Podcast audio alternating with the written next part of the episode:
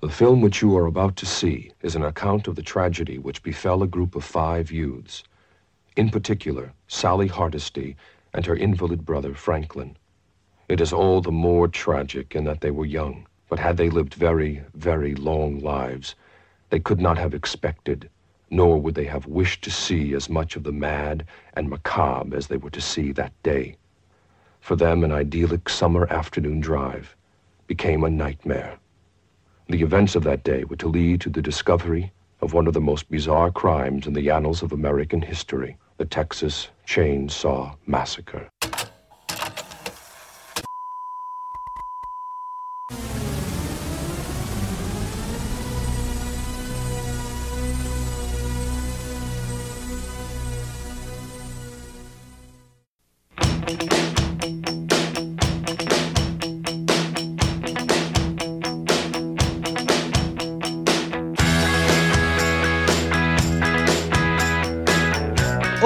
Bem-vindo a mais um Locadora do Trash. Eu sou o João. Eu sou a DNB. Eu sou o Léo. Eu sou o Osvaldo. Muito bem, muito bem, muito bem, muito bem. Estamos de volta para mais um podcast aqui no site do Terror Mania. E dessa vez a gente vai comentar sobre o que, né? Acho que sobre uma das maiores sagas do terror de todos os tempos. Acho que é um dos filmes também é, mais polêmicos, que sempre ronda algumas listas e tal, né? Que é o que? É a saga, né? Ou a tristeza, ou, ou para alguns é uma uma alegria, para outros é uma tristeza, que é o que? Os filmes do massacre da Serra Elétrica, né? Leatherface e companhia. A gente vai falar um pouco sobre os filmes. É, vai ficar doído, vai doer, vai doer, mas a gente precisa fazer, né? Como diz o, o meu amigo Luiz do podcast Cine Poeira, precisa, alguém precisa fazer esse trabalho, né? E a gente vai fazer aqui em forma de podcast. Lembrando que o Oswaldo, que está aqui acompanhando a gente, já fez isso em forma de vídeo que é sensacional lá no site, no, no site, no site não, no canal do Trecheira Violenta, que, que eu trinquei da risada. Ele fez muito bem. Mas antes de mais nada, é, vamos para as apresentações aqui, que a gente está com dois colegas aqui, né? O Léo, que já é de casa, e o Oswaldo, né? Que também já tem uma carteirinha aqui de, de sócio do Locador do Trash. Bom, vamos começar aí. Léo, fale um pouco aí sobre você, cara, e sobre o Correio Poético. É, um pouquinho sobre mim, né? Então, eu, eu sou formado em letras, sou especialista em literatura brasileira e atualmente curso mestrado em teoria da literatura. Adoro arte em geral, adoro cinema. É, e no, pela internet aí, tenho participado com vocês frequentemente do, do podcast aí, que tem sido muito legal. E eu tenho postado algumas coisas lá no meu blogzinho, no meu blogzinho singelo, Correio Poético, falo sobre filme, falo sobre literatura, falo sobre cinema, falo sobre um monte de coisa, né? Às vezes eu falo umas besteiras, mas muitas vezes não. E adoro narrativas de medo, narrativas de terror, e lá no meu blog vocês podem encontrar diversas, é, diversas postagens relacionadas a esse gênero, né? Acho que é isso. Beleza, beleza. Lembrando que tem no último podcast também que o Léo participou, né? De filmes chocantes. Tem uma resenha dele sobre o Núpcias de Lama, que é só vocês acessarem aí o site do Terror Mania procurar aqui já o, o, podcast, né? Que vai estar de cara. E vocês também já leem a resenha dele sobre o Núpcias de Lama, né? Esse filme muito gostoso aí para assistir com a família toda. É, mas beleza. Bom, vamos então pro, pro, pro Oswaldo. Fala aí, Oswaldo, o que, que você faz nessa internet, meu Deus? Eu sou o Oswaldo, eu, eu sou apresentador da Trecheira Violenta, né? Que é o canal de YouTube sobre filmes de terror, filmes trash. E é isso, eu e minha irmã a gente faz o canal, a gente faz análise de todo tipo de filme de terror diferente lá, a gente faz análise de lançamento, eu tenho um quadro que eu falo dos filmes mais antigos, mais clássicos. Tem esse quadro que você mencionou que a gente fala de franquias, então, franquias completas, né? Eu já fiz do Massacre da Serra Elétrica, falei de todos os nove filmes, eu acho, de cabeça, acho que são nove, enfim. Mas... É, já falei de Halloween, Hora do Pesadelo, Sexta-feira 13, todos esses grandes clássicos. É, e de vez em quando faço até umas vídeos mais diferentes, né? Tipo, é, já falei inclusive dos quadrinhos do Massacre da Serra Elétrica, que, que a franquia também tem. E a gente também está presente no Instagram, Trecheira Violenta, onde a gente posta um conteúdo um pouco mais diferente sobre terror. Então é isso. A gente tá aí nessas duas redes. Pois, aí sim. Como eu falei pra você, eu tava assistindo, né, o Trecheira já agora à tarde, né, pra dar uma acompanhada, uma relembrada, pra ir pegando curiosidades e tal, e, e é incrível mesmo, cara. É, pô, o Massacre Elétrica, sei lá, passou de um filme sério, sabe? É, tipo, polêmico, né? Pra uma galhofada que Deus o livre. Os quadrinhos é. você tava comentando que pareceu bem mais da hora, assim, sabe? Algumas A, coisas. Assim, eu, eu não sou muito um cara de quadrinhos, então o, o máximo que eu li de quadrinhos são esses quadrinhos de franquia de terror. Uhum. E os do Massacre da Serra Elétrica acho que foram. É, não sei se foram os melhores, mas foram os mais consistentes, assim, do tipo, não teve nenhum quadrinho ruim.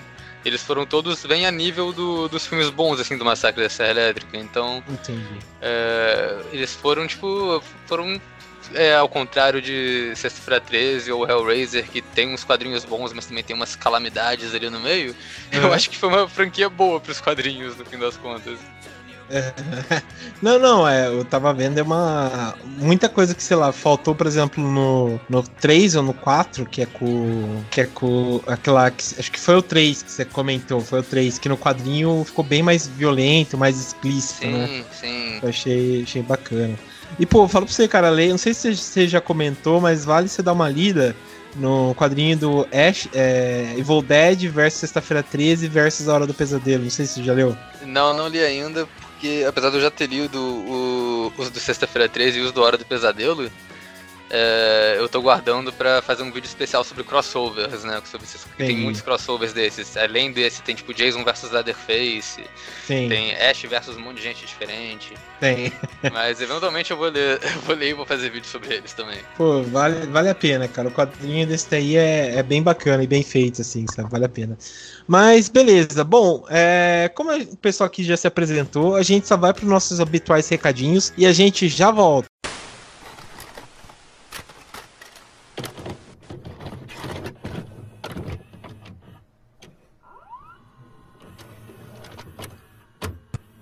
Bom, estamos na parte aqui dos recados do locadora do Trash. Dessa vez eu tô sozinho. Vou passar alguns recados que vocês já conhecem, mas é sempre bom relembrar, né?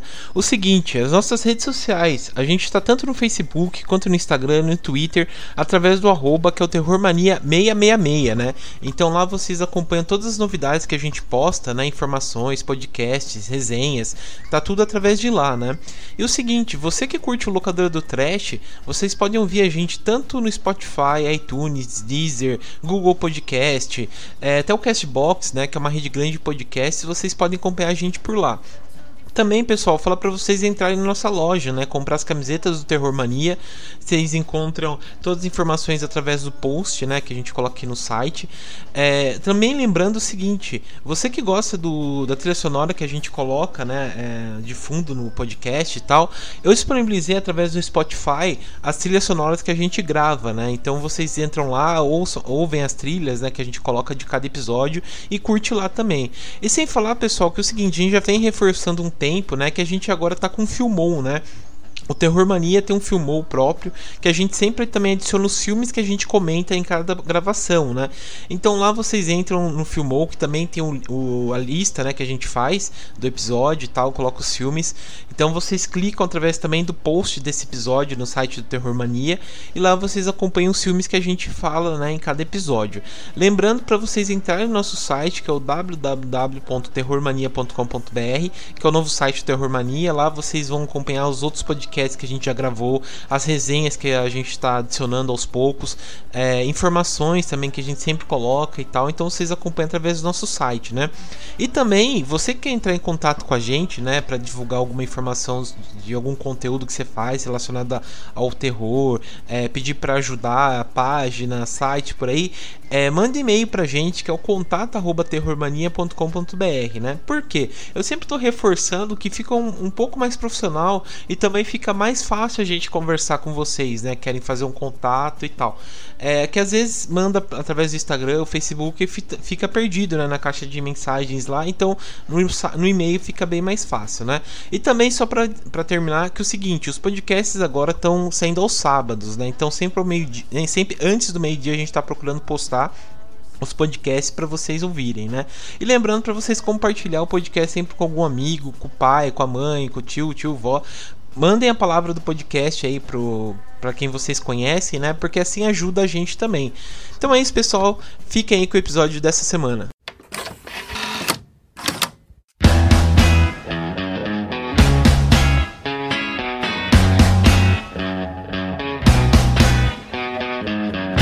Bom, pessoal, estamos de volta então. É, como estava comentando aqui com o pessoal, que achei que eu acho que é mais interessante a gente falar um pouco sobre a história, né? A história de como surgiu o filme, que é bem legal, e também a contextualização da época, né? Porque tem tudo a ver com o que o Tobey Hooper pensava, né?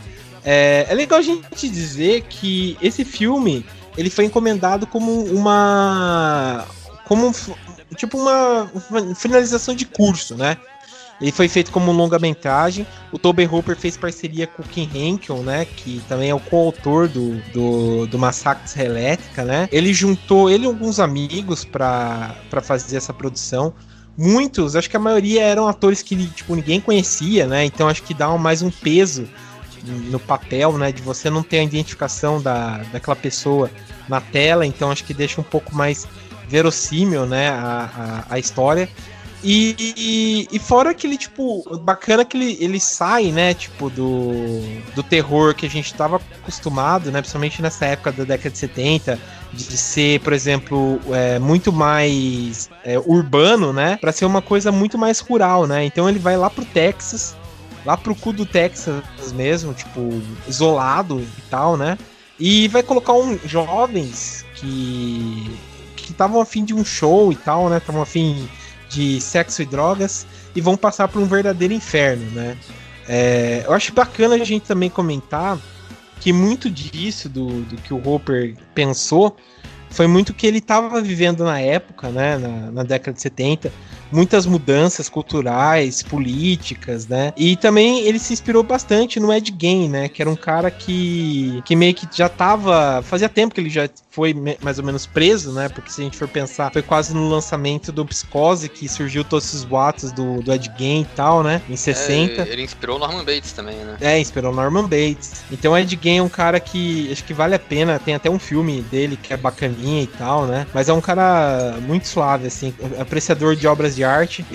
então é, é, Vale a pena. Se você tem uma ideia que ele que inspirou o Norman Bates, inspirou Leatherface, inspirou o. Hannibal Lecter também. O Hannibal Lecter, então dá pra ver que o cara era bem suavão, né? é, mas o, o, legal é que o Massacre da Serra Elétrica. Ele surgiu como. Ele é uma produção de baixo orçamento. É, eu lembro que eu tava assistindo até o vídeo do que o, que o, que o Oswaldo fez, né? É, se eu não me engano, a primeira. O valor inicial era de cento, cento, 104 mil, alguma coisa assim. É um valor muito baixo, é, se for pensar para fazer uma produção, né? E faturou bastante, né? É, é, até legal que na. Aqui eu tenho um livro, né, da Dark Side, dos bastidores da, do massacre da Serra Elétrica, e tem até uma entrevista do Gunnar Hansen, né, que ele fala que ele, que quando ele fez o, o, o filme, ele não esperava assim nada. Ele pensou que, ia, que ele tava assim. Ele falou que ele foi chamado para ele foi chamado para produção porque ele sabe tipo não tinha nada para fazer, era verão e tal, então ele foi lá participar. E ele pensou que ia ser uma, uma verdadeira castação, assim, sabe? O pessoal ia zoar com ele e tal, ia morrer por aí, né? E, e, o legal é que quando ele fala isso, ele conta que ele tá, tipo, ele tava em Londres com a com a, a, a, mulher que faz a, a Marilyn Burns, né? Ela faz a, a sobrevivente no final. Uhum. Tava ele e ela num pub em Londres, é, na comemoração dos 40 anos do massacre elétrica, né? E ele tava contando isso lá, que ele não tinha, ele não imaginava que nunca ele ia ir para Londres, que ele ia ficar num pub, ia participar tipo de uma apresentação do filme, dos 40 anos do filme, mas ele ao mesmo tempo é meio triste porque ele fala assim que ele todo mundo não ganhou dinheiro nenhum com a, com a produção sabe? Os direitos autorais ficaram com, com o Toby Hopper, claro, né? É, com alguns produtores, mas o, o dinheiro mesmo, eles, os atores, não, não, viram, não viram quase nada, assim, né? Então ele conta meio com um pesar, sabe? Assim, fiquei até com dó dele, né? Mas é, é, é, bem legal, assim, esse livro, né? E ele conta toda a produção, né? Como foi fazer os, o, o Massacre Serra Elétrica, né? Então é bem interessante, fica a dica aí, né? E, e é bem legal. E fora que, se a gente for pensar que a década de 70 era um, um verdadeiro caldeirão, né? Do que estava acontecendo na época. A gente tava com o final da década de 60, então o movimento hippie, que era o movimento paz e amor, né, e tal, tava acabando é, vamos dizer, as ideias do movimento não estavam dando certo, né, por várias questões. a, aquela idade, aquela ideia de liberdade do corpo, liberdade, sei lá, do uso das drogas, para libertar a mente, tava dando muito errado, porque foi nessa época que, por exemplo, é, a maioria de serial killers apareceu. É, várias ideias, por exemplo, do governo estavam batendo é, batendo nessas pessoas, né? Tipo, a violência estava estridente. É... Até naquela série The Deuce da HBO mostra bastante disso, aquela Nova York suja do Taxi Driver e tal, que era na década de 70. No mundo tava acontecendo várias revoluções, tipo a África estava caindo, a, o, o, colonialismo europeu estava se desgradando, mas estava tendo guerras lá na África, que era muito mais visível, né, por conta da televisão. É, tava com a crise do petróleo petróleo dos anos 70, né? Os países da OPEP, né? Organizações dos países exportadores estavam também loucos, né? Por conta disso. E eu achei muito interessante porque era um verdadeiro caldeirão, né? Então o Toby Hopper vai usar tudo isso, né? Para fazer esse caldeirão ainda mais, que é o massacre serra elétrica, para deixar todo mundo meio que atormentado, né? Mas é, beleza. O, Bom, vocês querem mass... falar mais alguma coisa? Pô, que o, isso é muito real, que o massacre da Serra Elétrica, ele ele pega bem essa, essa, esse tom sujo, essa coisa bem grotesca, né, de todos esses acontecimentos. Uhum. E ele, ele mostra tudo de um jeito meio documental, né? Que é tipo. Sim. É, e, é bem. O Toby Hooper se inspirou, pelo, pelo que eu lembro de ter pesquisado na época que eu fiz o vídeo. Ele se inspirou muito nesses vídeos, tipo, de relatos, tipo, de guerra do Vietnã, esse tipo de coisa bem visceral. E ele falou, cara, vou fazer um filme que mostre isso, porque a vida real tá mais punk que os filmes de terror, né? Tipo, então a gente tem que fazer uma coisa que seja a nível. Sim, sim. Não, é, só pensar, tipo, nos casos, né, que tava acontecendo. É, por exemplo, o, o aquele sonho, como eu sempre falo, né, aquele sonho americano, né? Da cerca branca, dos padrões, aquele American Dream tava se ruindo, né? Então tava tendo muita crise nessa época, é, principalmente por conta do petróleo. Então, país tinham tipo cidades que eram, vamos dizer, tipo Detroit, que, que é uma cidade que, que é é a indústria, indústria de automobilismo fica em Detroit, né? Então as principais empresas ficavam lá, então já começou a, a cair muito em, em, em, em paradigmas tipo de vivência, sabe? Então virou um caos.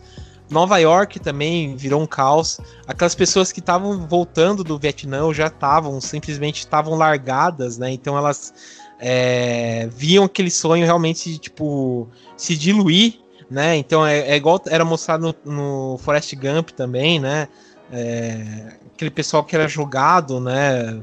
É, prostituição. É, é muito foda, cara. Muito foda porque o Toby Hopper soube pegar bem o, o espírito da época, né? Como diz o Léo, o Zeitgeister, né? Então é, é, é, bem foda. é, acho que outra coisa também que a gente acabou esquecendo aqui de comentar é porque na época do lançamento, né, essa ideia de que o filme era real foi muito vendida. Então muita uhum. gente achava que era uma história verdadeira. Sim, e daí o filme sim. chegou até a ser proibido em diversos países. Uhum. É, por questão disso, por questão de ser muito violento pra época também. E, e, acho que é porque era muito real, né? Então acho que foi um filme muito chocante pra época. Não, bastante. E muito importante pro, pro terror, né? Uhum. Não, é, isso é um filme ímpar mesmo para pro terror, né? Então é, é, é bem legal. Mas beleza. Bom, vamos comentar então sobre as produções.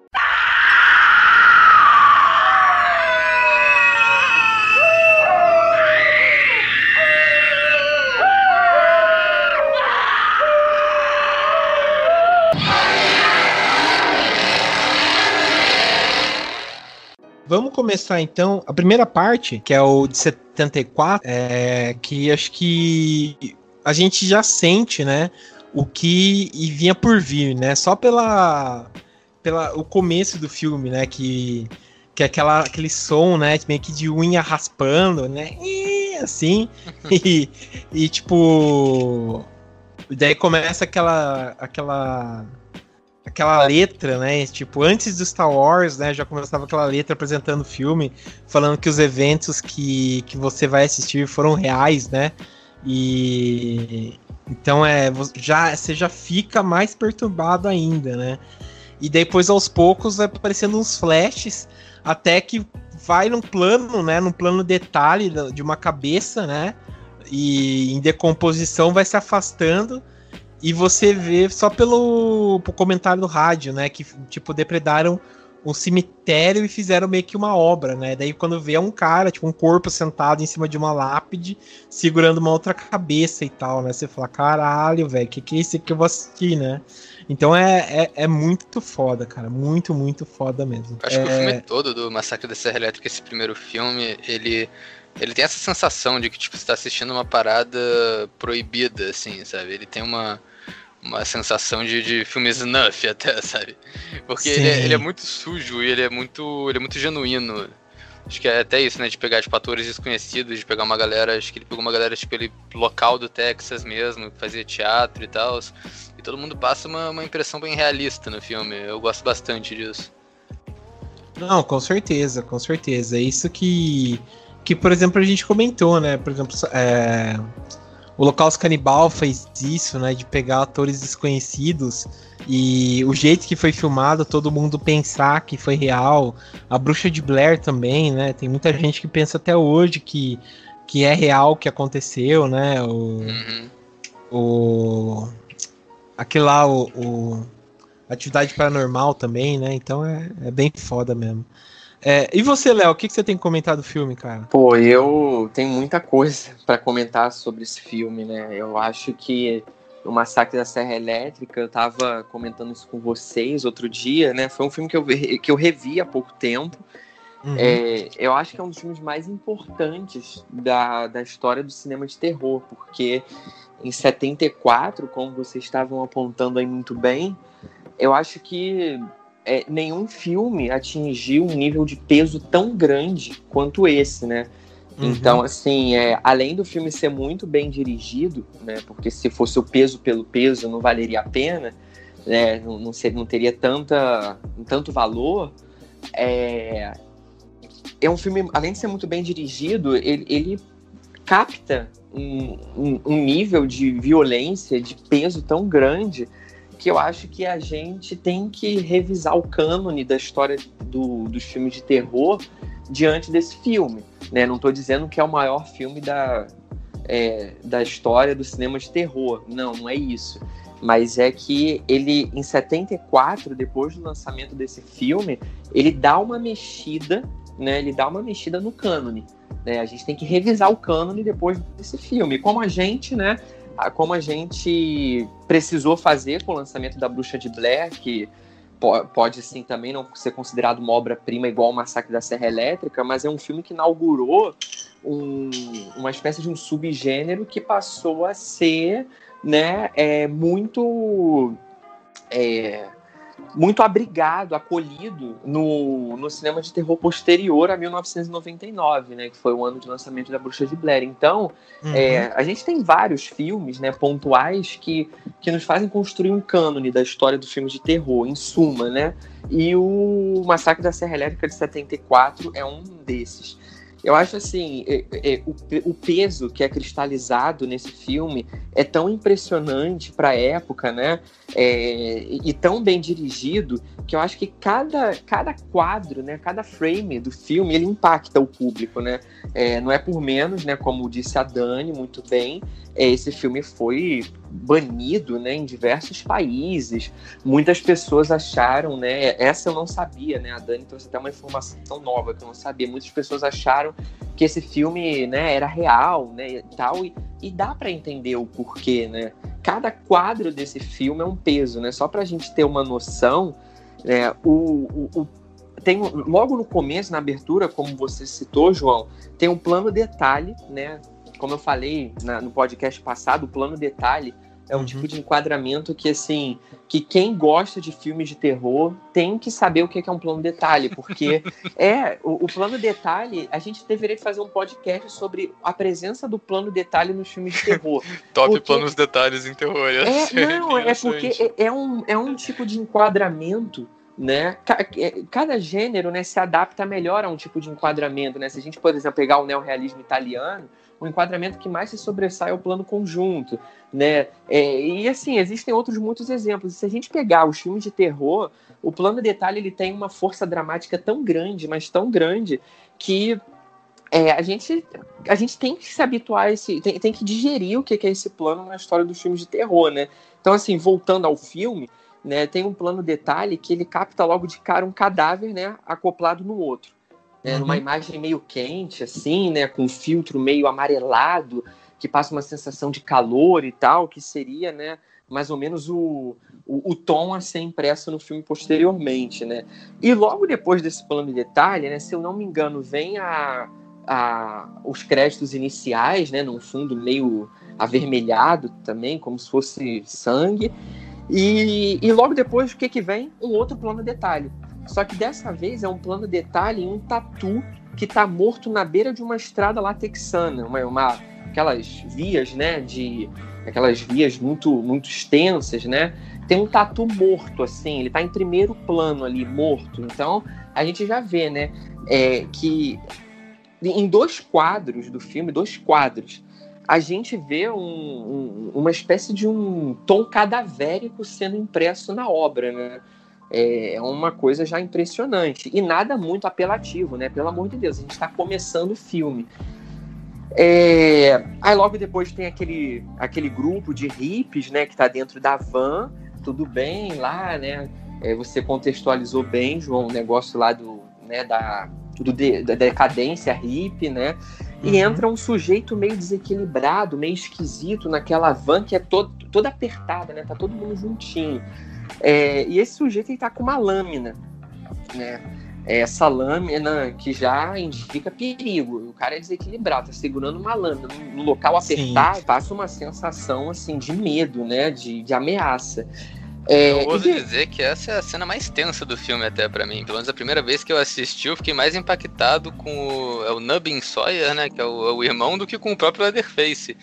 Porque é isso, cara. É, tipo, você tá preso com um maluco claramente perturbado e uma van em movimento. Tipo, não tem pra onde você fugir, tá ligado? O cara tá ali com uma lâmina. Não, é isso mesmo. E, e acho que ele é um dos melhores atores do filme também. É, ele, ele passa já uma sensação de ameaça com aquela lâmina dele e tal. É, ainda mais levando em conta que a gente viu aqueles dois planos de detalhes de cadáveres, né?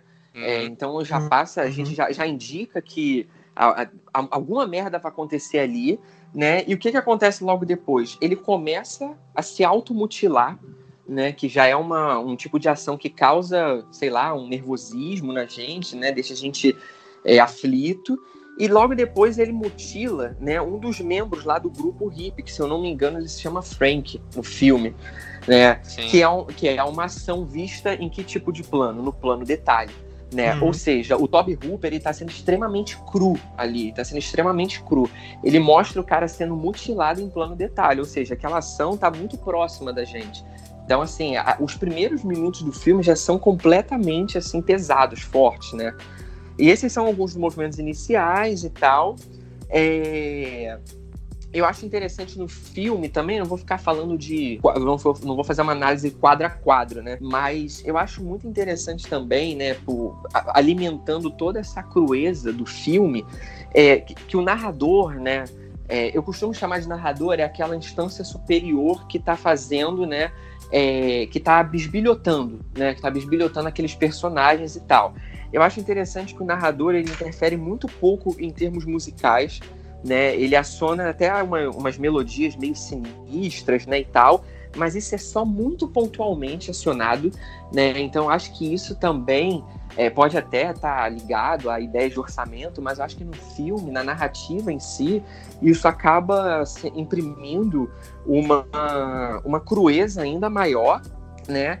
E eu acho interessante também, do, é, falando ainda do narrador, né, mas agora falando, em vez de falar da, da música, falando da, da fotografia, é, eu acho curioso que quando ele entra na casa do, do, do assassino lá, do serial killer, é, ele, é, ele fica passeando pelo local ali, ele entra num cômodo que tá cheio de osso, de é, osso de gente, osso de animal, né? Uma coisa também muito, muito assombrosa.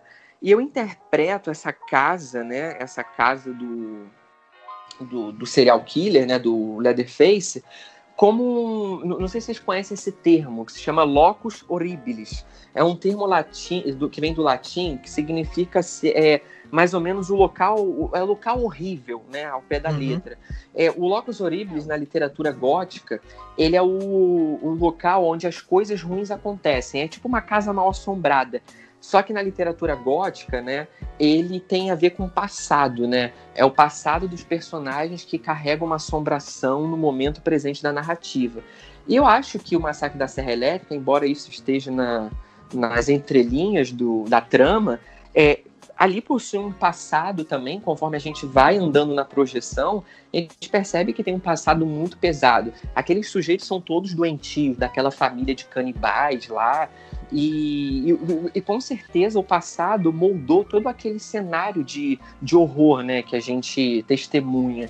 Então eu, eu consigo entender que aquela casa ali é um locus horribilis, é, um, uhum. é uma casa mal assombrada, em que o passado tem uma presença muito forte ali, né? Sim. E só para fechar, é... eu queria falar do, da, da caracterização do assassino, né? que é uma caracterização também muito, muito sinistra. Né, tem uma cena muito interessante que é, que é a primeira, acho que é a primeira morte que acontece no filme, né, que é contra, que é contra um rapaz. É, ele, ele meio que puxa o cara e fecha uma porta de correr da cozinha, lá da casa dele, do, do assassino. Ele fecha com uma força, assim, com uma brutalidade aquela porta e a gente só vê o personagem bem de longe, o assassino, né? Com uma máscara meio esquisita. E aquilo ali também já causa pânico, sabe, né, gente? E uma parte também interessante é uma que ele tá meio que sentado, né? Eu acho que é logo depois que ele assassina também um dos jovens hippies lá, né? É, que ele tá meio que assim balançando a língua dele. Ele tem uns dentes assim formados irregularmente. Ele balança a língua de um lado para o outro, sendo que a gente, a única coisa que a gente consegue ver ali por, por trás daquela máscara é a boca dele, é justamente a boca dele. E ele começa a balançar, assim, tá com aquela máscara já horrorosa, né, toda desfigurada, né, lembrando que a desfiguração é um traço dos monstros, e ele tá balançando aquela língua em close-up né? Isso que é o mais interessante. O narrador vai lá e mete um close-up na cara dele nesse momento. Então, uhum. assim, a caracterização né, desse, desse, dessa monstruosidade é impressionante nesse filme, né? Fora que ele anda com um acessório né, horrendo, né? Que é a serra elétrica, que só da gente ouvir aquele o barulho do motor, né? É, o efeito sonoro desse filme é muito, o trabalho de efeito de som é muito interessante também, que ele coloca o barulho da serra elétrica nas alturas, né? É, aquilo ali causa um incômodo, né? Causa uma repulsa na gente. Então, assim, eu acho que esse filme é uma obra-prima, né? Eu sou uma pessoa muito criteriosa, é difícil eu sair falando assim, ah, isso aqui é uma obra-prima, isso aqui é, é, excelente, é um marco. Não, é, é, eu sou muito criterioso, eu tomo muito cuidado para falar, para falar, né, para taxar o filme ou um livro ou qualquer coisa dessa, dessa maneira. Mas o Massacre da Serra Elétrica, por tudo isso que eu falei, a gente poderia falar muito mais, mas por conta do trabalho da fotografia, da, da, da, trilha sonora como um todo, seja em termos de melodia, seja em termos de efeitos sonoros, né, a, a questão também do horror que vai pouco a pouco se firmando. Eu acho que esse filme assim, é um filme impressionante, é uma obra-prima, né, e, e por isso, por essas e outras, é, eu acho que a gente tem que dar uma revisada no cânone da história de terror com base nesse filme. Sim, sim. Não, você falou tudo, cara. Você falou tudo. Acho que, é, fora o roteiro, que é simplesmente sensacional, o, a parte mesmo técnica até é surpreendente por ser. É, o primeiro filme, eu acredito, do Toby Hooper, ele conseguiu realmente tipo, mostrar todo o talento dele mesmo, sabe? Tipo, é, esse plano detalhe aí eu acho simplesmente sensacional, como você falou, né? Que é quando o, o Leatherface ele perde a, a vítima, né? Que é a Sally, ela foge, se eu não me engano, e ele fica, sabe, realmente transtornado. Ele senta, ele não sabe o que fazer, ele fica lá pensando e tal. Daquele plano você vê a cara dele, tipo, com a máscara e, e depois é, some, né? Então é, é, é, é, muito bom, muito bem feito isso, né? E fora uma direção esse... bem criativa também, tipo, em, vários aspectos, são vários ângulos diferentes que ele usa, tipo, é até cena de diálogo normal que você num, num filme mais tradicional gravaria tudo em plano contra plano, ele sempre faz uma coisa diferente, tipo, é uma, uma panorâmica, mete ali, grava tipo de ângulos diferentes a galera. Sim. E eu sim. acho que de plano detalhe, cara, tem, eu acho que para mim uma das cenas mais marcantes do filme que a primeira vez que eu vi foi foi parecia que era o Toby Hooper meio que desafiando a gente, falando, tipo, até onde eu consigo levar isso.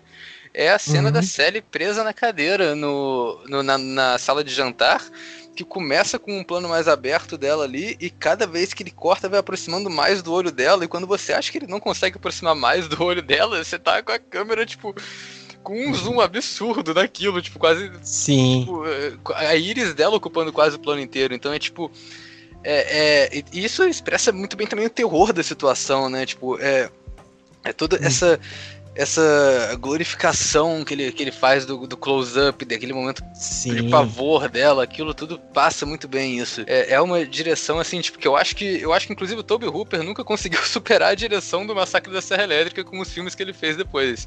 Fez alguns clássicos depois, mas nenhum chegou perto.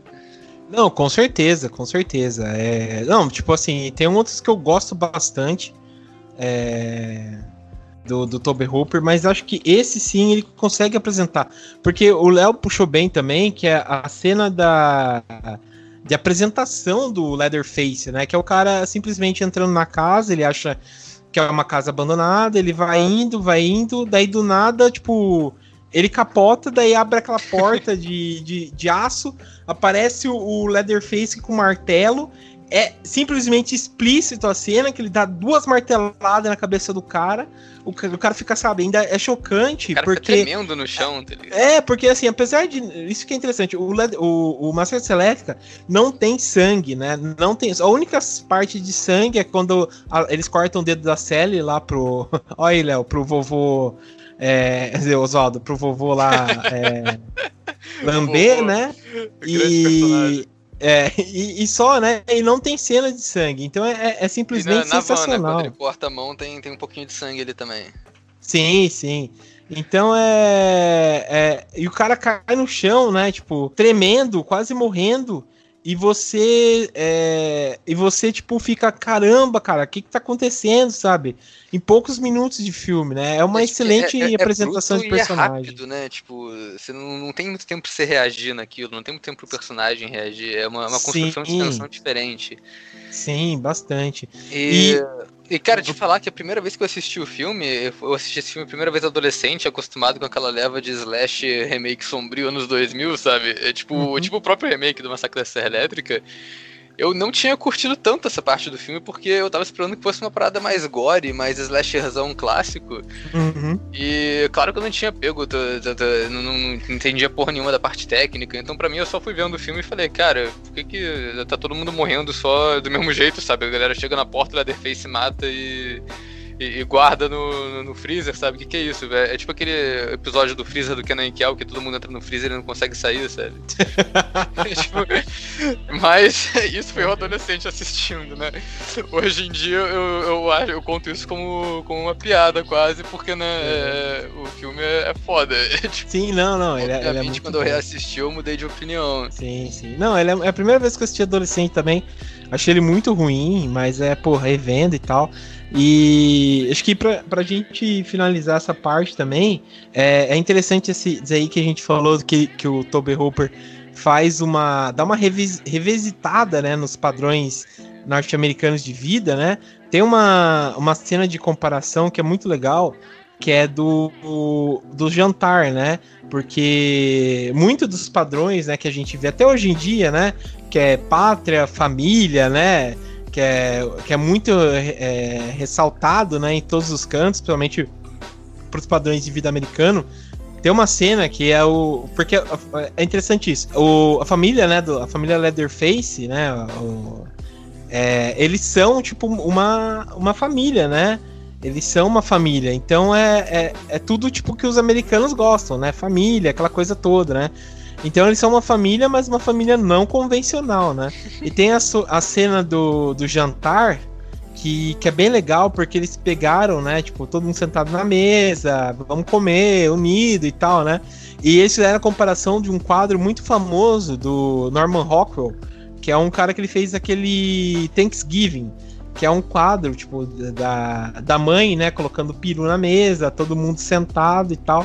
Então ele meio que usou para debochar também, né, desses padrões de, de, tanto vida, mas o modo americano também, né.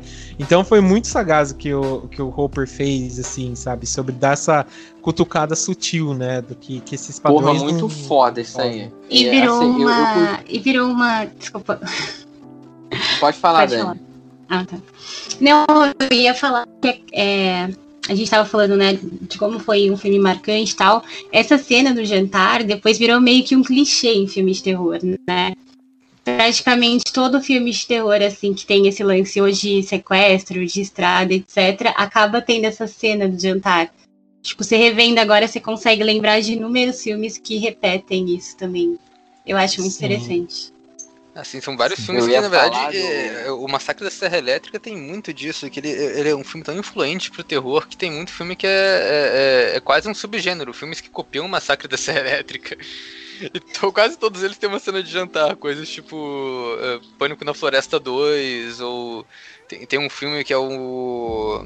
Um filme argentino que é What the Warriors Left Behind, que é um slasher também, que é praticamente um massacre da Serra Elétrica na Argentina muito filme assim. E, e, os próprios continuações de Massacre da Serra Elétrica, quase todos têm uma cena de jantar também, é obrigatório.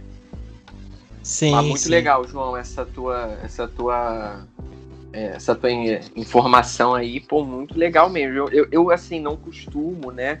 É, relacionar muito a obra ao contexto, né? Muitas vezes é até é, é, é necessário, né? Só que esse acho que é um contexto muito específico. E, pô, muito legal essa, essa assim, transgressão né, da, da família tradicional, né? Sim. E, e bota transgressão nisso. Muito, muito legal. Sim, é, é um filme completo, eu gosto bastante, né? A apresentação do personagem, essas ideias sutis, né, que ele coloca no, no filme, né, pra. Bem que pra. É, cutucar mesmo, né, o padrão de vida, né? Então é, é, é muito, muito bom mesmo, né? Vale a pena. Inclusive é tem essa, tem essa interpretação do filme também de, de que ele comenta muito sobre Matadouro, né? Que acho que até chamar de interpretação um pouco puxado porque eles falam explicitamente no filme, né? Sim. É, parte do filme é sobre o matadouro da cidade, como o vovô trabalhava no matadouro e o, o irmão do Leatherface fica comentando sobre é, como eles matam animais de jeitos diferentes. Acho que parte da família do, dos Hardest também trabalhava no Matador, né, dos protagonistas. E o, o, filme meio que trata os, os, personagens como, como gado em certos momentos, né? Tanto que o, o método que o Leatherface mais usa para matar a galera é a marretada na cabeça, que é como a galera matava o gado. E, tipo, e a galera vai entrando lá, tipo, meio, meio perdido, né? Tipo, na, na casa até o, o, o Leatherface, que é o, próprio vestido de açougueiro, né? O próprio cara do abatedor, abatedouro. Sim, sim. É, até eu acho que no, no começo do filme eles comentam isso, né? Quando o. O. Hit, hit, hit Kicker, né? Que é o carinha lá que, que tá com a serra na. O estilete na mão mesmo, né? Ele comenta que ele fala, né? Que antigamente matava de um jeito, né? Que você uhum. tinha que fazer e hoje em dia vem simplesmente uma máquina, né? Aperta e pronto, né? Então é realmente a maquinização né, da, da matança, né? Não tem aquela coisa, sei lá, mais artesanal, se a gente pode falar, né, disso aí. É, mas dizem, dizem que um dos primeiros sinais de psicopatia, né, é quando a pessoa consegue, tipo, matar algum animal, tipo, começa com essa coisa de matar animais, né? Uhum. Então acho que faz muito sentido que, isso que você falou. Acho que como eles estavam muito acostumados ali a matar os animais e já não sentiam nada, tipo, pra eles, eles iam um humano como outro animal que eles poderiam matar da mesma forma, né? Sim, sim, sim. Isso, Pô, inclusive, vamos... é mais explorado em um dos quadrinhos. Eu não vou lembrar qual quadrinho que é agora, mas tem um quadrinho que eles fazem muito essa relação dos jovens que estão sendo perseguidos pelo Leatherface com, uhum. com gado mesmo, né? Com, com não gado, mas é porco, né? Com, com matadouro de porco. Que aí eles colocam no quadrinho, eles intercalam, tipo, os jovens entrando na casa com uma fita dos anos 50 de, de matadouro do, de, dos porcos entrando no, no abatedouro. Então, tipo, nos quadrinhos eles deixam isso mais explícito ainda. Sim. Foi uma das coisas que deixou os quadrinhos interessantes para mim. Ah, não, é. Isso aí dá uma complementada. Mas só pra gente encerrar, pra quem não virar um podcast só sobre o primeiro filme, eu acho que a gente tem que comentar que é a, a, cena final, né? Que é uma das cenas mais bonitas e perturbadoras do cinema, eu que é quando o Leatherface é, começa a dançar, né, com a serra no sobre o, o sobre o pôr do sol, né?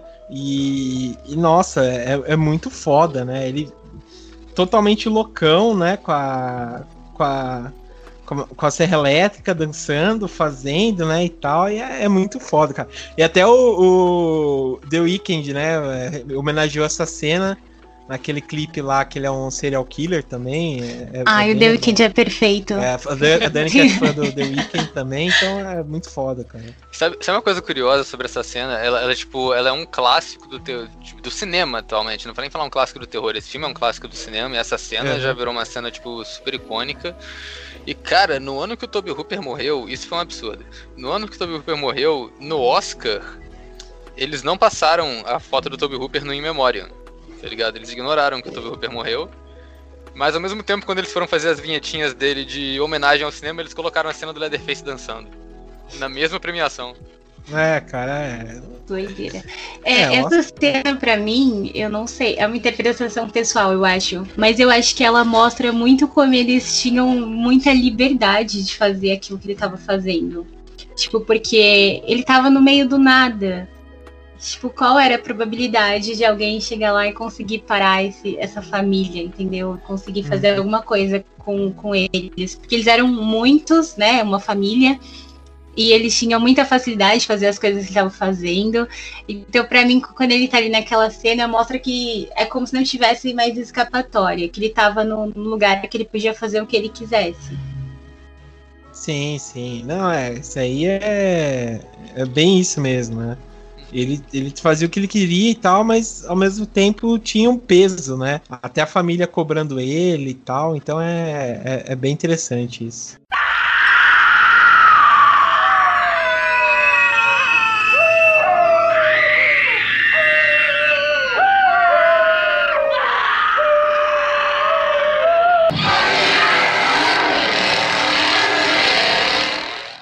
Bom, vamos então para o segundo, segundo filme. Vamos para o segundo filme então. O Léo teve que sair, mas fica aqui, ele mandou um abraço aí para todo mundo.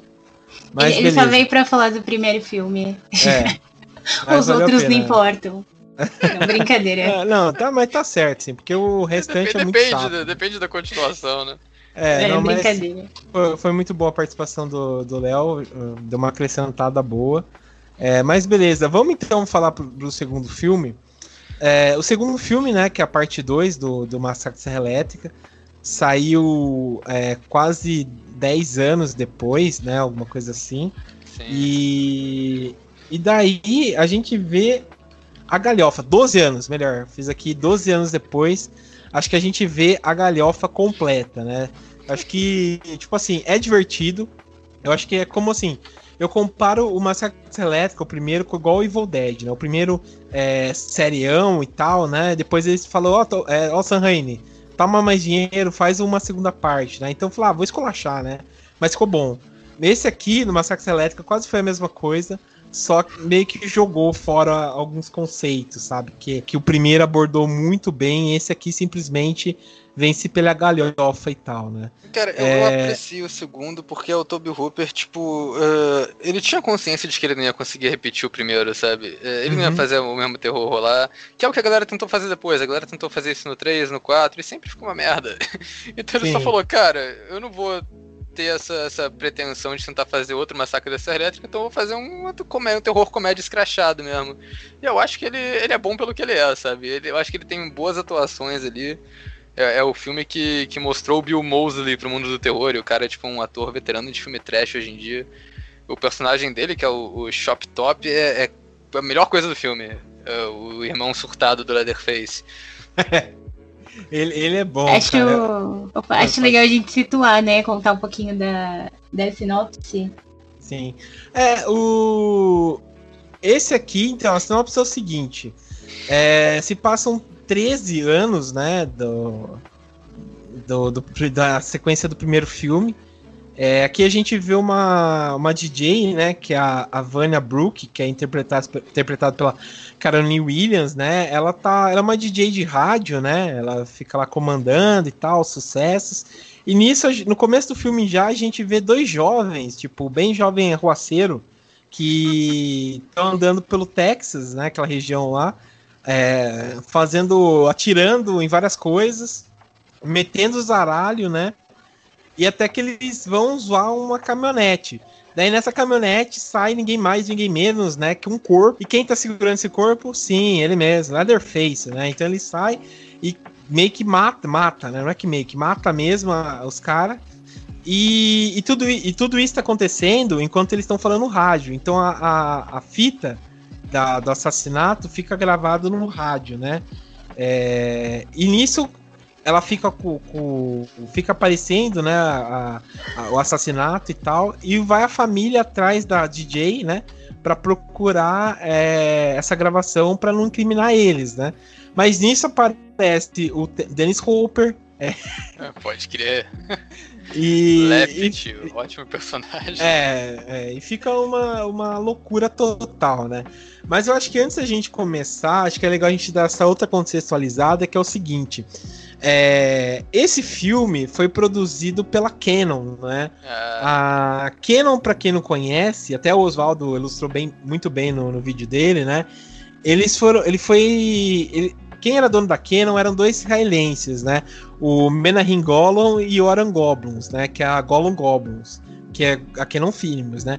Eles são, é, acho que quem nasceu nos anos 80 e 90 assistiu acho que todos os filmes dele no, na sessão da tarde, no cinema em casa, né? Eles fizeram Braddock, eles que revelaram Chuck Norris, né, pro, pro mundo. Eles, eles fizeram Braddock, é, Comando Delta, depois eles fizeram as sequências do Desejo de Matar de Charles Bronson. Ele fez um dos melhores filmes de esporte de todos os tempos, que é Falcão, campeão dos campeões, que é o esporte de, de braço de ferro. Eles fizeram He-Man com o grande Dolph Lundgren. O Último Americano Virgem também, que, que é o filme de punhetinha do, do, do cinema em casa. E fizeram a sequência do Superman, né? Isso, que é o Superman 4, 4 em Busca da Paz. É. É, até para quem quiser se interessar, tem no YouTube o, o, documentário completo da Canon Filmes que chama Electric Boogaloo, a louca Muito história da Canon Filmes, né? Você já assistiu, Oswaldo? Já, já assisti, tipo, mês passado, cara. É, eu, muito louco o documentário, porque é, acho que cada filme da Canon que eles passam, tipo, rapidinho falando sobre ele, parece que é dar um documentário próprio só dele, porque é muita loucura que eles faziam nos bastidores. Sim, cara, sim. É, é, é, muita loucura. No, no, ele aparece no documentário falando que a Canon pediu um filme sério de terror para ele, só que eles davam tanta liberdade que ele só falou: foda-se, eu vou fazer essa comédia aqui, tá ligado? É. fazer esse filme escrachado. É que os caras, tipo assim, é, colocavam o que você queria, né, no, no filme, né? Então eles, por exemplo, eles fizeram o American Ninja, né, com o Michael Dudikoff, é, é, sem saber o que, que era um ninja, sem saber nada de artes marciais. Até tem aquele clássico da, de filmes B, que há de ser. É, há de aparecer aqui no locador do Trash, que é o Ninja 3, A Dominação, que é uma mistura de artes marciais com exorcista. Então é, é, é, é muito bom, é muito bom.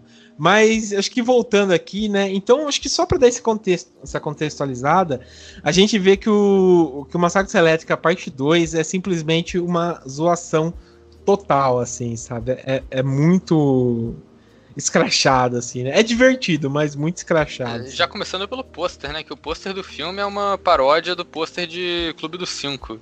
Sim. E sim o filme todo é, é, ele, ele só pega todas essas características do primeiro e ele eleva tudo. Eu, eu, acho legal que ele ainda volta com alguns atores, né? Tipo, tem o, o cara que faz o pai da, da família Sawyer é o mesmo cara, e ele tá hum. reprisando o papel dele. E um, o Leatherface vira uma parada meio tarada, meio, meio esquisita que é tudo muito muito mais perturbado nesse filme. Tem, tem tipo duelo de motosserra no final, é uma loucura, cara. Sim. Não, esse duelo de motosserra eu acho que só perde pro Motel Hell, entre duelo de motosserras. Eu, eu, Mas... eu, pessoalmente gosto do duelo de motosserra em Fantasma 2 também. É, Fantasma 2 também é, é, muito bom. Somente que o cara faz uma shotgun, uma, uma é. quatro, né? Quatro shotguns, então é muito bom. Mas o. Esse aqui é, é, é, é, muito assim, é muito louco, porque tem muita explicação que vem simplesmente do nada, né? Tipo, os caras saem do Texas para ir para outro lugar para simplesmente participar de um concurso de, de churrasco. É, os caras vão, tipo, vão pra um outro esconderijo que não, sabe, que aparece realmente do nada, sabe? Do nada mesmo. É, você não sabe quanto tempo a família tá lá, você não sabe o que, que eles estão fazendo lá, sabe? Tipo, é, do nada os caras, tipo, eram qualquer coisa e do nada eles ficam super organizados, sabe? É, o personagem do Toby Hooper também é, é mais louco, acho que todo mundo. Ele, ele escolhendo lá ele vai na loja, começa a escolher as, as motosserras, assim, né? E o é. cara lá atendente fica só olhando, fica, nossa, não sei o que, né? Ele é, ele é tipo um. No começo você acha que ele é um herói, mas aí ele meio que não é, mas ele é ao mesmo tempo. O famoso anti-herói, né? Mas ele é, é, eu acho que, acho que é um personagem interessante, assim, pra franquia. O... Não, sim. E, e, é louco isso, né? Que, tipo, eles. É, esses filmes têm pouquíssima continuidade um com o outro, é, é barra quase nenhuma. Aham. Uhum. E é exatamente isso que, isso que você falou, tipo, no primeiro filme ele, a base de operações dele era só uma casinha singela lá no meio do no meio de uma área rural do Texas. Agora eles estão num parque de diversão abandonado. E, tipo, como é que eles chegaram lá? Sei lá, brother. É, não faz não faz nenhum sentido mesmo, né? Simplesmente tá lá, né? Mas é, é, é divertido assim. Acho que dentro do do que ele propõe, ele ele deixa ser divertido. E assim, fora que... que... E assim, tipo, considerando o que vem depois dele, eu acho que esse é um dos melhores filmes da franquia. Ah, é, com certeza, com certeza. É... Bom, vocês querem dar mais alguma comentada na parte 2? eu não comentei nada ainda. Ah, é verdade. Foi mal, Dani. Falei. Eu tô aqui, gente. É... Não, vai ser uma loucura, porque ele não é que assim, eu acho que tudo bem, cada, cada grupo de pessoas que ele for assassinar vai ter uma história diferente e tal. Só que é que nem vocês falaram da casa que muda e não tem ali uma explicação. É, e eles começam a ter um comportamento muito diferente do primeiro filme.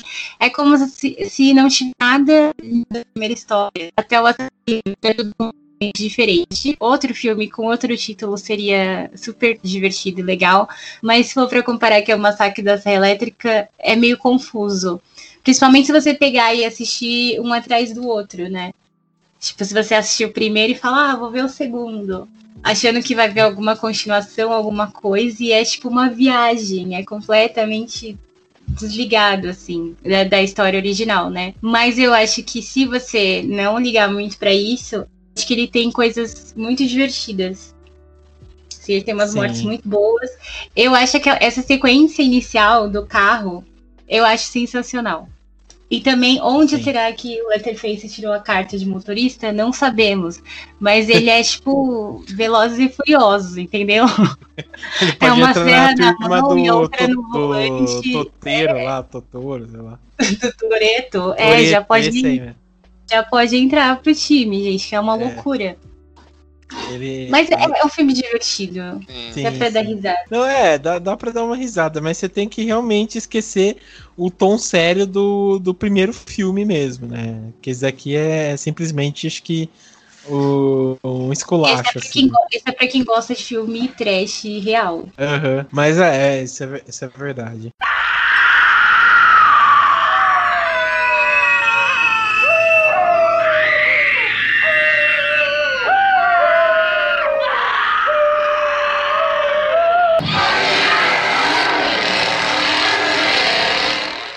Mas beleza. Bom, vamos então passar pro, pro pesadelo, que é a parte 3. É, vamos então. A parte 3 depois saiu em 90. É, esse sim foi dirigido pelo Kim Henkel, né? Se eu não me engano.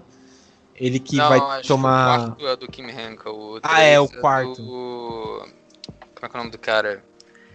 É, Jeff ah, Burr. Jeff Burr, esse cara, ele fez umas, é. ele faz umas continuação de filmes slasher. É, ele é aquele famoso diretor de, de estúdio, né? Ele é, realmente fez dirigiu, alguma... dirigiu grandes filmes como O Padrasto 2, Puppet Master 4 e Pumpkinhead 2. Então é, exatamente. É, bem isso. É, o Pumpkinhead eu assisti, é bem ruim mesmo. O Puppet Master 4 a gente já comentou, né, algumas, é, algumas vezes aqui. É, é bom e tal, né? É, e... é decente, surpreendentemente. É, mas ah, cara, é aquele famoso diretor de estúdio mesmo, né? Mas o, o a parte 3 eu assisti. Cara, eu assisti realmente no automático, assim, sabe? Porque eu achei muito ruim, cara. Umas coisas é muito assim sem graça, não acontece nada. É tipo, é um, é um monte de gente na floresta, no escuro, de noite, fugindo. É, é, um grande desperdício de potencial, cara, porque o elenco desse filme tem o Viggo Mortensen, que é tipo, antes da fama, né? Mas tipo, é o Viggo Mortensen, o maluco já foi indicado ao Oscar, tipo, algumas vezes. O cara é o Aragorn de Senhor dos Anéis, ele tá nesse filme e não faz nada. Ele, ele, é o vilão principal, mas ainda assim, tipo, tá bem ruinzinho. E um dos heróis do filme é o Ken Foree, é, que é o protagonista pai do, do, o pai do Kenan. olha só, de novo, como, olha como, como o mundo dá voltas, né? É. que é, não só é o pai do Kenan, como ele é o protagonista do Madrugada dos Mortos do Jorge Romero. Sim. E ele também sim. não faz muita coisa. Ele, ele é um personagem que tinha tudo para ser bom, mas que só não se destaca, porque nada nesse filme se destaca. Sim, não, é, isso, isso é verdade, isso é verdade. Ele vira meio que um caçador, né? Alguma coisa assim, mas é. Realmente nada se destaca. É, é, muito jogado várias coisas, tanto a parte do, do casal, né, que, que vem, a parte do Viggo Mortensen, né, como ser um cara que fica, acho que fica na estrada, né, tentando arranjar pessoas para ir até a casa, é, umas coisas assim. Aquela família também, sabe? É, aquela, aquela criança lá também jogada no meio do filme. Ah, sim. É que a, a, família do Leatherface nesse filme ganha uns 15 membros diferentes novos que são uhum. mais ou menos explicados. Não tem. No primeiro filme você sabia qual era a relação de todo mundo, parecia uma família crível, sabe? Até apesar dos pesares. Nesse filme é só. Tudo é meio jogado. E e, cara, te falar que nem o, nem, nem o Gore salva nesse, né? Porque os efeitos que tem no filme são bem fraquinhos. Sim, sim. Não é. é praticamente não tem morte nesse filme, né? Tipo, é muito pouco. É. Ele parece mais. É... Sabe ele parece? Parece aqueles filmes do Woody Allen, assim, porque a maior parte do tempo é o casal no carro viajando e discutindo. Que você não entende muito bem se é um casal. É a melhor comparação possível pra esse filme. É. Eu imaginei agora o Allen fazendo um filme do Massacre Serra Elétrica, cara. Não, até, até o visual do casal, assim, de roupinha cor pastel, é, oclinho, oclinho indie. O oclinho do Woody Allen, né? É. E aí, é, tipo, praticamente, acho que a, sei lá, acho que os, primeiros os primeiros 40 minutos do filme é eles num carro discutindo e tendo umas conversas. Assim, os diálogos são legais. Mas seria legal se fosse, sei lá, uma comédia romântica, um drama, não sei. Uhum. É muito sem sentido. Apesar que eu acho que esse poderia ser o 2, porque eu acho que ele tem ainda mais. Ele tem cara de massacre da Serra Elétrica. Pelo lance da estrada, é, pelo lance de criarem esse golpe assim para chegar na casa e tal. Eu achei interessante, mas só que eu acho que é o que o Oswaldo falou, quando chega a família, eu acho que quebra um pouco a expectativa, porque é muita. Você não entende direito quem é quem, é, qual a ligação deles, como, como o Oswaldo falou, tipo, você não entende ali direito o que tá acontecendo. Sim. Então você, você fica assim, meio, tá, e aí? E aí, e aí é. meio que não acontece nada, e fora que não tem muito drama, porque parece que a menina, né, que você fica pensando que vai ser aquela Final Girl, que vai, igual do primeiro filme, né, que vai ter alguma emoção ali. Primeiro que parece que ela não liga muito pra quando o menino lá, que a gente não sabe se é namorado dela, quando ele morre, tipo, ela não se importa muito. E depois meio que parece que ela não tá se importando nem com a vida dela direito. Tipo, não tem ali um, um. Acho que faltou mais um desespero, sabe? Do que tava acontecendo. E aí chega aquele outro cara que é, chega avulso também no filme, que meio que vai lá salvar todo mundo, que é o que vai conseguir acabar ali com a família. E eles meio que criam uma amizade do nada. Eu não sei, é tudo muito estranho nesse filme. Ele, tem ele de... tem potencial para ser bom, mas parece que erraram a mão ali. Eu acho que quando o, chega no, no ápice. E é tudo muito genérico. Tipo, acho que o momento mais memorável do filme acaba sendo a serra cromada do Leatherface, né? Que, que tem aquele The Soul is the Family escrito, né? Que virou meio que um bordão da franquia depois disso, mas acho que é só isso, cara, que esse filme acrescenta pra franquia. De, de resto, ele é completamente passável, assim, tipo, esquecível. Sim, sim. Não, é, esse acho que é um dos problemas mesmo. Eu acho que isso que a Dani falou de, de ser realmente, se fosse uma parte 2, esse talvez se encaixasse mais com, com a ideia do. É, com a ideia do, do, da franquia em si, né? Porque o, o, eu entendo a revolta do Leatherface, porque ele, ele parece aquelas crianças que passa de lar em lar, sabe, temporário, tá ligado? Quando você é órfão. Dizer, quando você é órfão, né? Quando a pessoa fica órfã, que fica passando de, de lar em lar temporário, sabe? Porque em cada filme ele tá com uma família diferente, tá ligado? É, pode crer. É... E, e, sempre, por acaso, uma família de psicopata canibal que, que pega é. ele. É uma coincidência. É... é tipo o cachorro, sabe? Tipo, ah, esse cachorro é pra apartamento, esse cachorro é pra fazenda, essas coisas, tá?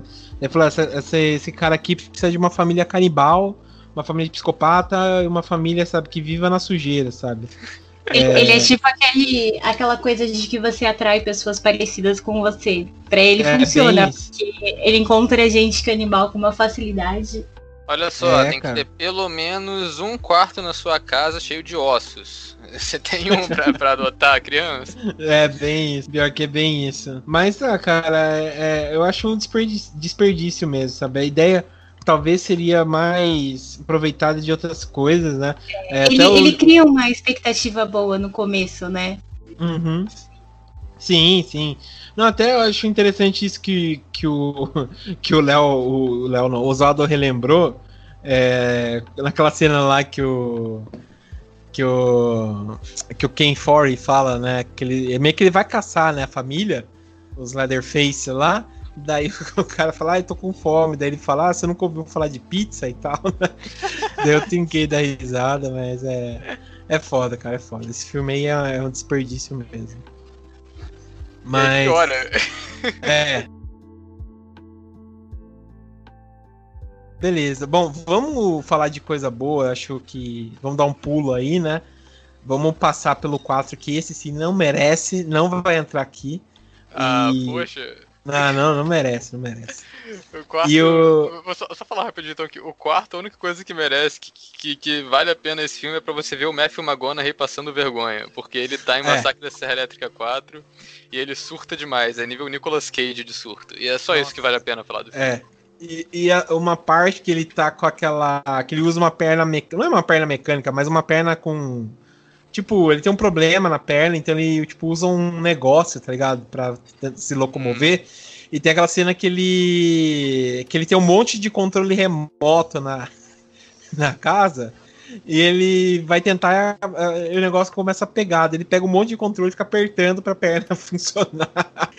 que é muito ridículo, cara. Muito ridículo. Mas, beleza. Bom, vamos então passar pro. Vamos dar um pulo aí. E, e vamos falar da, do remake, né? Que, uhum. que é, é, vamos lá, de surpresa, é muito bom, eu gostei. Que a gente até comentou uns podcasts anos atrás de produções, né? Que, que, que foram produzidos, né? Melhor dizendo, pelo Michael Bay, né? E esse aqui, que é o, o, o remake de 2003, é, que tem a Jessica Biel, tinha uma galerinha, aquela galerinha é, MTV da época, né? Então tem a Jessica Biel, o Jonathan Tucker, a, aquele Eric Balfour também, que é, esse cara sumiu. Uhum. E, e também o, o R.L. Hermine, né? Que pra quem ah, já viu sim. Full Metal Jacket, ele tá lá e ele tá excelente nessa produção como o. Como posso dizer? Como o. O xerife, né? Ele como é o novo vilão de verdade do filme, né? Tipo, o Leatherface. Sim. Eu acho que O, o, lance do Massacre da Serra Elétrica, acho que de todos os filmes do Massacre da Serra Elétrica, é que o Leatherface ele é sempre, ele sempre divide o posto de vilão com alguém. Ele nunca é só. É, só às vezes, né? Tem um filme ou outro que ele é o vilão principal do filme. É, mas é, a maior parte do tempo ele tá dividindo o papel de vilão com algum personagem secundário que também é tipo é memorável. No primeiro filme tem o cara que. aquele cara surtadão que corta a mão dentro do carro. No segundo filme tem o Bill Mosley. No terceiro tem o Viggo Mortensen. No quarto tem o Matthew McConaughey. No quinto e no sexto, o remake e a, e a prequel do remake é o Xerife Hoyt, que eu acho que é o personagem que rouba a cena completamente. Uhum. Uhum. Não, é, é bem isso, bem isso. E, e tá sensacional, cara. Tá sensacional. Vale a pena dizer que esse aqui foi dirigido pelo Mar Marco Nispel, Marcos né? Nispel, que até, é. Nispel, né? Que até que é um que é um bom diretor, ele fez bastante videoclipe, é, videoclipes, filmes de, de, aluguel e tal. Remakes. Ele dirigiu o remake do Sexta-feira 13 também. Sim, sim. Ele dirigiu o novo Conan Bárbaro, que não é tão bom, né? Ele, ele é um bom diretor, ele conseguiu fazer um bom trabalho. Eu gostei desse daí. Dessa, dessa ideia dele, do, desse massacre da Serra Elétrica, né? Eu, e... hum. É eu gosto de algumas coisas do massacre da Serra Elétrica, mas tem algumas que eu. do remake, né? Que eu acho que ele, ao mesmo tempo que ele, ele funciona bem como um, um, um, filme de terror e possivelmente o melhor filme da franquia, tirando o primeiro, que ele, ele tem momentos tensos de verdade, ele é muito também um, um fruto da, da época dos anos 2000 e ele cai muito em clichês é, que estavam, tipo... Sim. famosinhos na época e tem muito elemento nele que, que tem cara de ser coisa que, tipo, colocaram só, por, só porque sim, sabe? Tipo, tem uma criança assustadora no filme que é um sobrinho do Leatherface que tá no filme só porque sim. É, é. Tem, tem umas coisinhas assim que são meio que incomodam um pouco, mas não o suficiente pra, pra, pra fazer o, o filme ser ruim, sabe? Tipo, eu, eu acho que é um filme bom que eu não, não gosto de todos os elementos dele. Acho que essa é uma boa, um bom jeito para definir. Não, é, isso, isso é verdade, isso é verdade. Ele tem coisas que são interessantes, né? Tipo, essa ideia da, de dar uma renovada. É, se bem que o primeiro, né? Tipo, você tem uma galera normal, né? Uma galera tem um gordinho, tem, tem um cara que é mais de boa, outro cara que é, que é mais apegado e tal. Então, uma pessoa normal. Esse aqui, o elenco todo são, tipo, todo mundo é bonito, tá ligado? Todo mundo é bonito. É, e os estranhos são os feios, né? Então é, é, 8, é, é 880, né? Ou, ou, ou, é todo mundo bonito ou é todo mundo feio pra cacete. Aham. Uhum.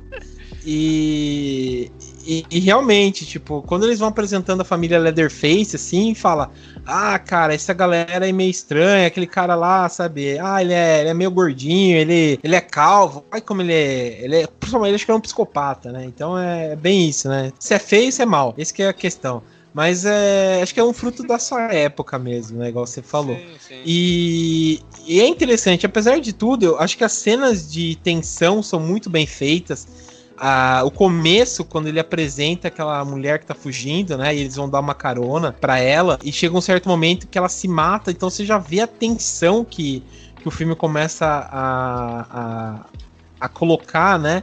Inclusive, quando... essa, essa cena, para mim, é uma das melhores que eu já vi de filmes de terror. É, hum. Porque, tipo, ela dá o tiro, né? Ela dá o tiro na própria boca. E aí a câmera acompanha a bala, assim, aí você passa tipo, por dentro do, do crânio dela, né?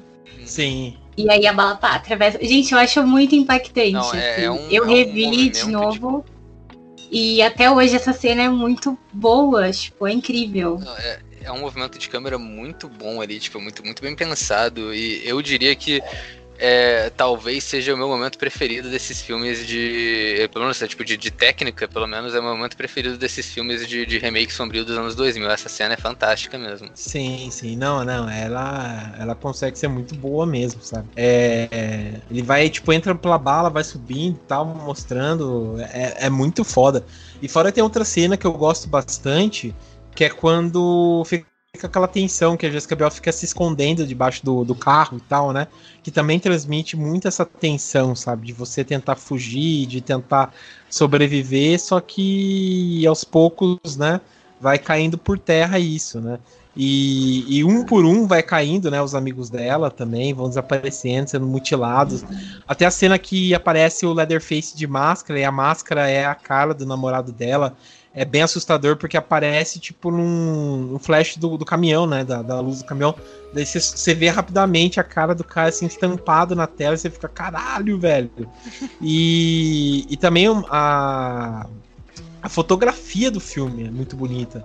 Tem umas cenas lá do casarão à noite, tipo, que eles pegam a, a casa afastada, né? Bem longe assim e você vê a casa toda, né? É, é, muito bem, é muito bem elaborado, muito bem feito e tal. É, eu acho, eu acho muito bem esse, bem realizado esse. É, esse eu não sei até onde tem a, a, a, mão do Michael Bay ali nessa produção, só que eu acho que o que o que ele melhorou assim, em comparação ao primeiro filme, é que nem você estava falando, João. Acho que ele consegue conseguiu trabalhar a tensão de uma forma muito boa, assim, você fica muito preso, apesar de ser uma história que a gente já conhece. É, ele cria um clima de tensão muito bom e ao mesmo tempo ele consegue trazer muito mais ação, assim, tanto para fuga quanto para as mortes. Tem um clima assim de filme de ação, de, das coisas acontecendo é, de uma forma muito frenética, muito, uhum. sei lá, bem bem pensada, né? É, e eu acho que junta, assim, junta com o Michael Bay não fez nada. eu já acho que ele fez muito, que ele é muito gênio. E aí ah. junta com o que você falou, o visual do filme. É um, é um visual completamente anos 2000, que eu acho um visual maravilhoso. Mas tem umas sacadas muito boas, assim, a imagem do filme é muito bonita também. Mas eu acho que o maior crédito desse filme, na real, é, depois de, tu, de tudo isso, eu acho que o maior mérito dele é que ele fez o Leatherface ficar assustador de novo. Porque os filmes anteriores, tipo do 2 até o 4, eles trataram o Leatherface como uma piada. Ele vai ficando progressivamente mais ridículo. No quarto filme, o Leatherface é uma figura cômica. Tipo, ele, ele nem, nem mata gente mais. Uhum. É, parece que filme... até muda o sexo, né? É, não, ele, eles. É porque no primeiro filme tem essa coisa, né? Do Leatherface meio que assumir a personalidade da mãe. Isso foi tirado do, do Ed Gein também, né? Do assassino real. Uhum. Que ele usava máscara de pele e tudo mais. E no quarto filme eles meio que deixaram isso ser a única personalidade dele. Ele virou a mãe da, da família. E, e é, foi muito esquisito. E aí, no, no, nesse filme, cara, é, o Leatherface demora para aparecer, e quando ele aparece é uma porrada, sabe? Tipo, ele, ele sai do, do porão da casa, tipo, ligando a serra, e, e você já vê, tipo, cara, esse outro Leatherface, ele agora tá, tá pronto pra sentar geral na porrada, tá ligado? tipo, é, é, emocionante até de vez. não, não, pior que é, pior que é, pior que é. é. E é muito bem feito, né? Ele fica muito mais forte, muito bem mais elaborado, sei lá. Né? Cruel também, né?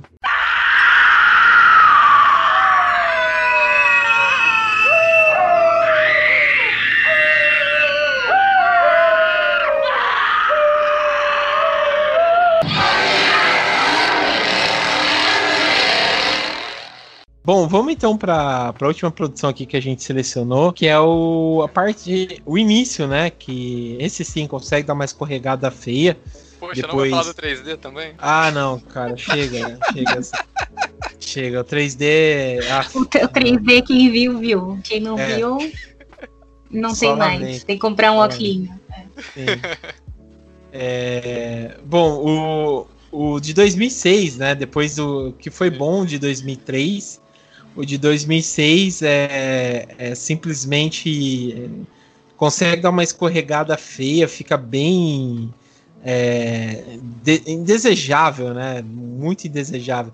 Ele foi dirigido pelo Jonathan Lisbon, né? Que fez o, o, o remake, né? Das Tartarugas Ninjas. Daí você já vê que o cara tá errado. É, ele, fez, ele fez um filme também que até que é legal, que chama No Cair da Noite. Não sei se vocês já assistiram que é um cara que ele que ele tipo ele tem que ele fica o dia todo no claro porque ele tem medo do escuro e tal, é é bem interessante esse filme. Bem interessante esse filme. É, vale a pena assistir. Mas o, o esse aqui, eu acho que ele tenta refazer, né, o que o que tipo o primeiro já fez, o de 2003 conseguiu fazer de um jeito, sei lá, foi um pouco exagerado, mas foi exagerado que conseguiu trazer benefícios né, para o filme, conseguiu dar um fôlego para a série. Eu acho que esse, o, o, o, início, né, ele, ele conseguiu colocar uma pá de cal na, nessa produção aqui. Vocês concordam também ou vocês acham? Eu concordo. Porque ele Olha, é... eu, eu gosto muito desse filme. Ah, é. Não me surpreende, Dani, não me surpreende. eu, eu, concordo, porque eu acho que ele meio que.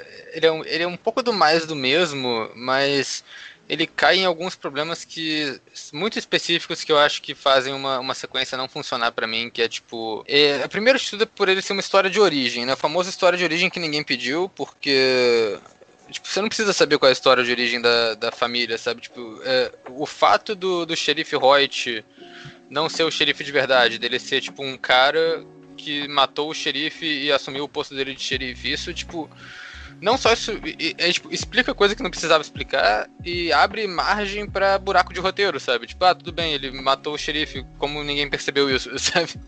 Uhum. É, tipo. Uh, e.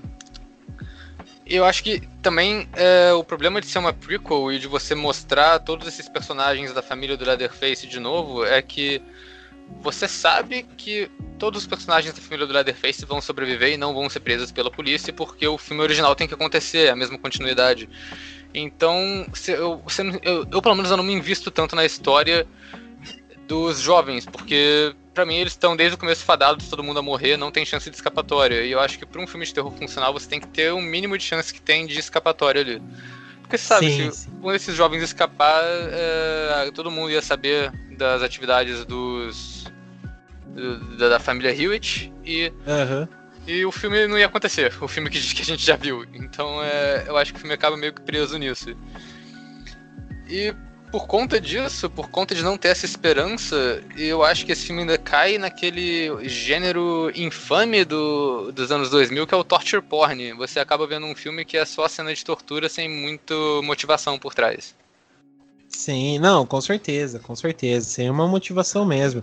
É, é muito assim explícito, muita coisa, sabe? Que às vezes não precisa, sabe?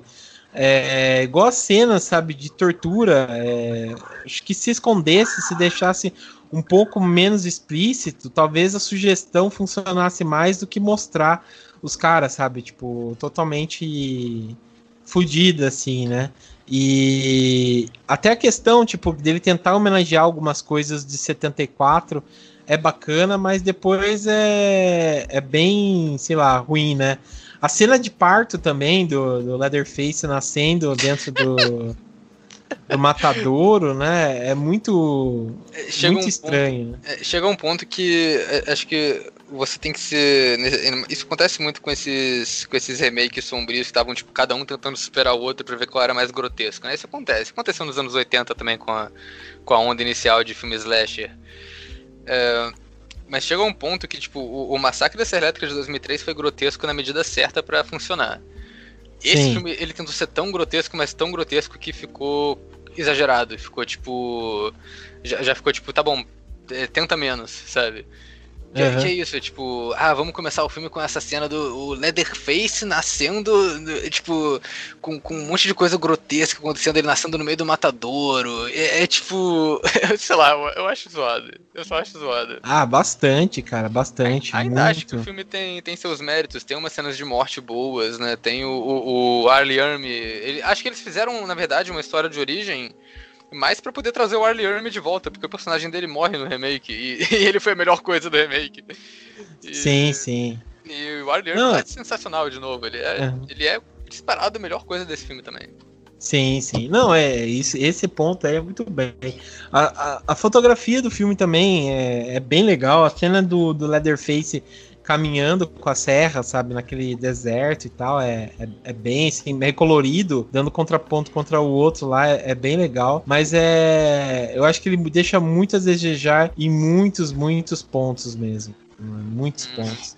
É... Eu já discordo um pouco, é, eu acho que ele ele trouxe um pouco de, de peso de novo e um pouco de. daquela coisa mais pesada mesmo. Que acho que é o que a gente imaginava quando a gente imagina uma história de origem. Só que aí o que eu acho que ele pecou muito é porque ficou focando muito no jovem de novo.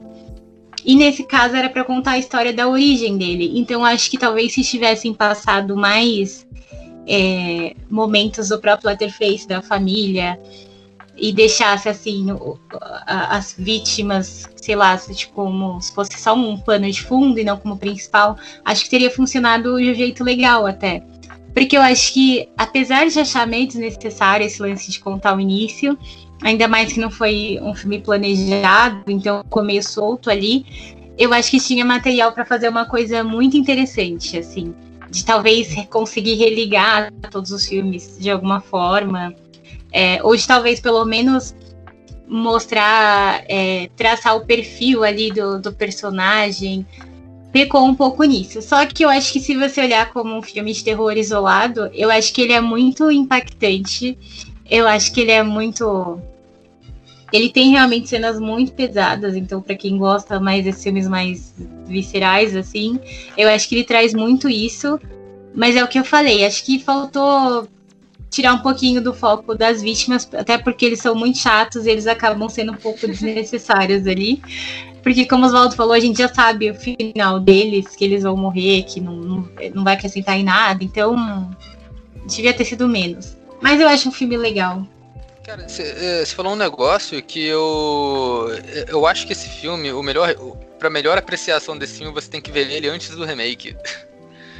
Se assistir é. esse filme antes de assistir o, o, remake, assistir tipo, na ordem cronológica certa, eu acho que ele fica melhor, em vez de assistir na ordem de lançamento. Sim, sim. Não, bem, bem isso mesmo. Bem isso mesmo. É, é sei lá, né? Acho que tem é, que ser porque, meio igual tipo, é, é, se, se, você não conhece o remake, nem esse, nem essa é, a história de origem, se começar assistindo pela história de origem, você não vai saber, tipo, que. como esses personagens estão no remake ainda. Então vai ter um mínimo uhum. de, de envolvimento ali. Uhum. E eu, eu concordo bastante com isso. Acho que foca demais nos adolescentes. Se tivesse focado mais na, na, dinâmica da família do Leatherface, porque tem todas essas figuras esquisitas nesses filmes, né? Tem tipo a.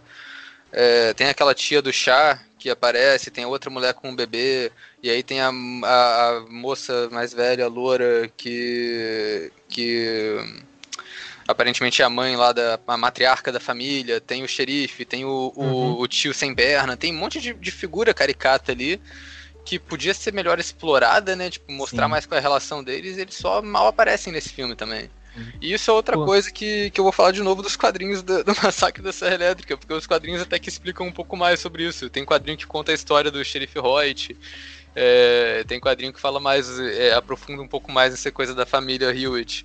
É, uhum. A maioria dos quadrinhos é da continuidade do remake, né? Não da continuidade do original. Então, isso é uma coisa que os quadrinhos expandem mais do que as continuações, que eu acho que é interessante. Sim. Eu é. acho que seria muito legal se eles, uh, se algum dia recomeçassem a franquia do zero e pudessem uhum. fazer um filme, tipo, ah, esse aqui vai contar a origem e aqui a gente vai fazer um, um, remake de novo do primeiro filme, mas tipo conseguindo interligar as histórias. Eu acho que faltou fazer isso, porque uhum. Se você pegar todos os filmes que a gente comentou aqui, a gente não falou de todos, né? Mas mesmo os outros, eles são muito desligados um do outro. Sim, sim. É, o, ele tenta, sabe, fazer uma coisa que que tenta ser, sei lá, realmente. Parece tipo, que todo filme é, um, filme é, um, é um, uma tentativa de contar de novo a mesma história. Sim. Sim. Cara, no último filme, que é o Leatherface, que é dirigido pela dupla que. por uma dupla de franceses, acho que eles dirigiram aquele filme o. A Invasora. É, a Invasora. É, mas a gente não vai comentar dele aqui não, porque eu, esse filme me fez passar muita raiva, cara. quando não, assisti. Você não é entende. esse filme ele tentou fazer isso, só que o, o, único comentário que eu tenho dele é que, tipo, pra um. pra um filme do Massacre da Serra Elétrica, ele é um excelente episódio de American Horror Story. Sim, sim, bem isso, bem isso. É, é só é, isso mesmo. É, é. Não, mas é essa, essa, produção assim, tipo, tem. Tirando esses apelos, tem algumas outras coisas que, que valem a pena. É, tem algumas partes tensas, outras que realmente, sei lá, você. Assim, não é de todo mal, realmente não é de todo mal. Esse é o começo. Mas é, tem muitas coisas que podem ser jogadas fora, assim, sabe? Hum. A, as, as cenas de gore é, é, outro ponto. Eu gosto muito, eu não lembro se é nesse, acho que é na, na outra parte, que eu acho que é uma das piores cenas também, que é quando o, ele corta a perna da, do cara e coloca sal, assim, sabe? Você sente a dor do cara, né? Então, que também é muito bem feita, né? E esse aqui tem uma das melhores cenas de, de, de, mutilação, de morte, que são duas, né? Uma quando vai o motoqueiro lá, né? O cara de gangue lá, de motoqueiro lá na casa, e ele tenta bater no Leatherface, só que o Leatherface joga ele no chão e o cara cai em cima da, da serra elétrica e ele. e ele, tipo. Sabe, só liga e. Ele, ele liga a motosserra com o cara em cima, é, é muito Sim. bom. Sim, é muito bem feito, né? E, e, a, e a morte da, do namorado da Jordana Brewster, né? Que é o Matt Boomer, que, que também ele morre de um jeito bem legal. Ele tá todo, todo ferrado lá, né? E ele morre de um jeito bem interessante e tal, né? É, mas beleza. Bom, então acho que é isso. Senão a gente vai ficar três horas comentando essa produção aqui. é, então, obrigado aí, viu, Oswaldo, pela paciência aí para falar, voltar para esse inferno que é a continuações do, do Massacre Elétrica. Obrigado não, mesmo. Eu, eu, eu, não precisei reassistir porque tá bem vívido na minha memória, fica marcado na sua cabeça, então é... eu tenho que colocar esse conhecimento para uso, né? Tem que fazer, né? Tem que fazer, senão Alguém precisa de sacrifício. É, sim, pois é. sim. é. Tu tirar, é, assistir todos os massacres da Serra Elétrica, tem que aproveitar isso até onde der. Mas obrigado. a, a, a, gente assistiu todos, só para avisar aqui nesse podcast para você não assistir, assistir só o primeiro. Sim, sim. É. é basicamente a mensagem de hoje. Sim, sim. Mas, pô, obrigado mesmo, cara, pela participação. Seus vídeos lá é, são guias aqui pra gente, sabe? eu me divirto muito lá no trecheira assistindo. E foi muito foda. Obrigado mesmo, viu? É, Também agradecer a presença da Dani. Valeu, viu, Dani? Gratiluz. Gratiluz sempre. Então é isso, pessoal. Obrigado aí e até mais.